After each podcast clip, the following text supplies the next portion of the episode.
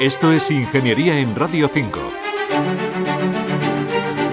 Entre las armas más avanzadas de los arsenales de las superpotencias se encuentran los misiles hipersónicos. Pueden viajar a más de cinco veces la velocidad del sonido, alcanzar objetivos a miles de kilómetros de distancia, volar a baja altura y cambiar de dirección para eludir los sistemas de defensa. José Manuel Sanjurjo es vicealmirante retirado y miembro de la Real Academia de Ingeniería. Este misil, para que tenga una referencia al oyente, vuela al doble de velocidad que el disparo de una bala de, pistola, por ejemplo, ¿no? Todo esto da una idea de qué estamos hablando, de qué armas. ¿no?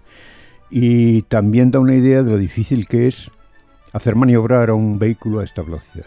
Es un, un tema tecnológico complicado. El desarrollar un, un, misil hipersónico no está al alcance de cualquiera, evidentemente. ¿no? Por eso es una de las áreas en las que se está librando la batalla tecnológica y la carrera de armamentos entre Estados Unidos, China y Rusia. No solo la maniobrabilidad es un desafío para el desarrollo de estas armas. Como advierte Sanjurjo, a velocidades superiores a 6.000 km por hora, la fricción con la atmósfera genera temperaturas muy elevadas en la superficie de los misiles. Volar a velocidad hipersónica en la atmósfera supone que vas a tener alrededor de 2.000 grados en la superficie del, del vehículo. 2.000 grados está por encima del punto de fusión del, del hierro, por supuesto, incluso de titanio. O sea que el primer problema es encontrar materiales que sean capaces de aguantar estas temperaturas. El segundo problema es que esa temperatura hay que disiparla, porque si no es prácticamente imposible tener electrónica a bordo que aguante estas temperaturas.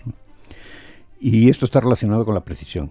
O sea, si se quiere que el vehículo tenga precisión, tiene que estar recibiendo señales por satélite, señales GPS, y esto a su vez es un problema en este tipo de vehículos, porque a esa velocidad y a esa temperatura, lo que se va creando alrededor del vehículo es lo que se conoce normalmente como plasma, que es las moléculas que componen el aire se, se disocian y crean una capa de plasma en el que la transmisión es tremendamente difícil. Estas armas pueden ser de dos tipos, planeadores y misiles cruceros hipersónicos, cada uno de ellos con sus características. En los planeadores hipersónicos hay normalmente un cohete balístico intercontinental que lleva al misil fuera de la atmósfera, a partir de ahí lo libera y baja ya como si fuera un planeador, pero claro, a velocidad hipersónica. Y ese planeador es capaz de volar a baja altitud y maniobrando, con lo cual queda por debajo de los radares de vigilancia de los sistemas de defensa antibalísticos. El misil crucero hipersónico lo que necesita es tener propulsión durante toda su trayectoria y este está pensado para que vuele a baja altitud y a estas velocidades durante toda su trayectoria. Sobre todo están pensados en el tema naval para blancos de gran valor como puede ser un portaaviones. En agosto de 2021, China probó un misil hipersónico que se quedó cerca de completar una vuelta completa a la Tierra.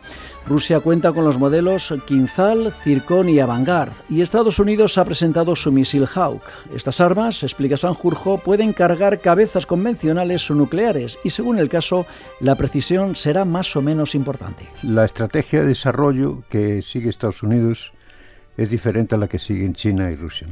China y Rusia suponen que estos misiles van a tener cabeza nuclear, con lo cual la precisión, bueno, es más relativa. Un misil balístico intercontinental puede tener una precisión de 200 metros, imaginemos. Si lleva una cabeza nuclear, esa precisión es más que suficiente. Si es una cabeza convencional, que es la estrategia de desarrollo que sigue Estados Unidos, claro, tiene que tener la precisión de, muy pocos metros, si se quiere utilizar contra un barco, por ejemplo. Esto es Ingeniería, es un espacio de Radio Nacional de España y la Real Academia de Ingeniería. Manuel Seara Valero, Radio 5, Todo Noticias.